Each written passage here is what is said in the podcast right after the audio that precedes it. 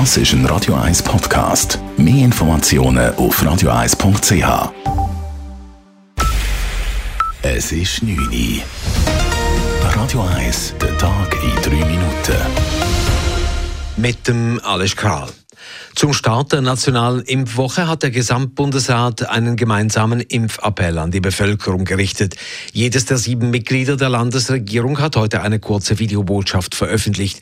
So erklärte Bundespräsident Guy Parmelin, dass er seine Neffen und Nichten habe überzeugen können, sie hätten sich impfen lassen aus Solidarität, um andere zu schützen. Für Umweltministerin Simonetta Sommaruga war klar, die Impfung helfe, die Pandemie in den Griff zu bekommen. Dank der Impfung sind auch wieder persönliche Begegnungen möglich, sei es für ein Geburtstagsfest oder eine Hochzeit, aber auch beruflich. Das ist gut. Ich ermuntere deshalb alle, sich über die Impfung zu informieren. Das kann in einem Gespräch sein mit der Hausärztin oder mit einem Bekannten, der sich bereits impfen ließ. Es ist nie zu spät. Finanzminister Uli Maurer bittet Ungeimpfte, sich die Entscheidung noch einmal gut zu überlegen. Sportministerin Viola Amherd erinnerte daran, dass die Impfung Besuche von Sportstadien wieder ermöglicht.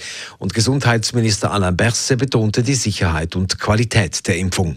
Auch die Präsidenten der großen Parteien mit Ausnahme der SVP riefen die noch Unentschlossenen gemeinsam dazu auf, sich impfen zu lassen. Der Kanton Zürich hat seine Impfwoche mit der Eröffnung des Impfdorfes am Hauptbahnhof lanciert. Im Impfdorf kann man sich ohne Voranmeldung impfen lassen. Das Angebot gilt für Personen aus der ganzen Schweiz. Es sei wichtig, dass die Kantone zusammenarbeiten, um die Impfquote zu erhöhen, sagte Regierungspräsidentin Jacqueline Fehr. Es gibt viele Leute, die sich motivieren lassen durch ein ganz niederschwelliges Angebot als Pendlerin, als Pendler oder als Einwohnerin von der Stadt Zürich. Zusammen mit allen anderen Aktionen, die stattfinden diese Woche, bin ich überzeugt, dass man einmal einen erheblichen Teil der Bevölkerung motivieren kann, der noch nicht geimpft ist. Seit dem Morgen haben sich da längere Schlangen gebildet. Ein Augenschein vor Ort zeigte, dass darunter viele über 65-Jährige waren, die sich eine dritte Boosterimpfung verabreichen ließen. Am Abend verhinderte ein Großaufgebot der Polizei eine Kundgebung von Impfgegnern am Zürcher Hauptbahnhof. Die Citycard für Sans-Papiers in der Stadt Zürich kommt wie erwartet vors Volk. Ein bürgerliches Komitee hat heute über 3000 Unterschriften gegen den Rahmenkredit von 3,2 Millionen Franken eingereicht. Mit der Zürich Citycard wollen der Stadtrat und die Mehrheit des Gemeinderats eine städtische Identitätskarte für alle Menschen in Zürich schaffen, damit eben auch Sans-Papiers besseren Zugang zu städtischen Leistungen erhalten, etwa dem Gesundheitswesen. Für die Gegner ist die Citycard eine Verschleuderung von Steuergeldern, da sie auch gegen Bundesrecht verstoße. An der Grenze zwischen Polen und Weißrussland wird die Lage zunehmend angespannt. Mehrere tausend Migranten versuchen von Belarus nach Polen und damit in die EU zu gelangen. Nach Angaben polnischer Einsatzkräfte wollten am Nachmittag einige hundert Menschen den Stacheldrahtzaun an der Grenze einreißen. Die polnischen Grenzwächter reagierten mit Tränengas.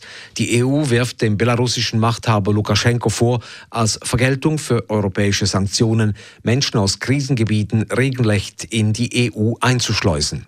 Neben Polen verstärken derzeit auch Lettland und Litauen ihre Vorkehrungen und beorderten Soldaten an die Grenze. Radio 1 Wetter. Nach einer meistens klaren Nacht startet der Dienstagmorgen mit zähem Hochnebel mit der Obergrenze von 1000 bis 1300 Meter. Auflösung nur teilweise. Darüber ist es den ganzen Tag strahlend schön. Temperatur am frühen Morgen um 0 bis 2 Grad, am Nachmittag bis 7 Grad. Das war der Tag in 3 Minuten.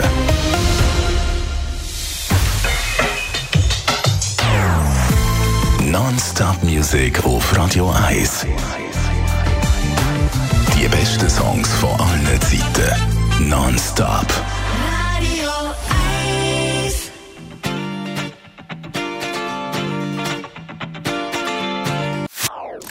Das ist ein Radio 1 Podcast. Mehr Informationen auf radio1.ch.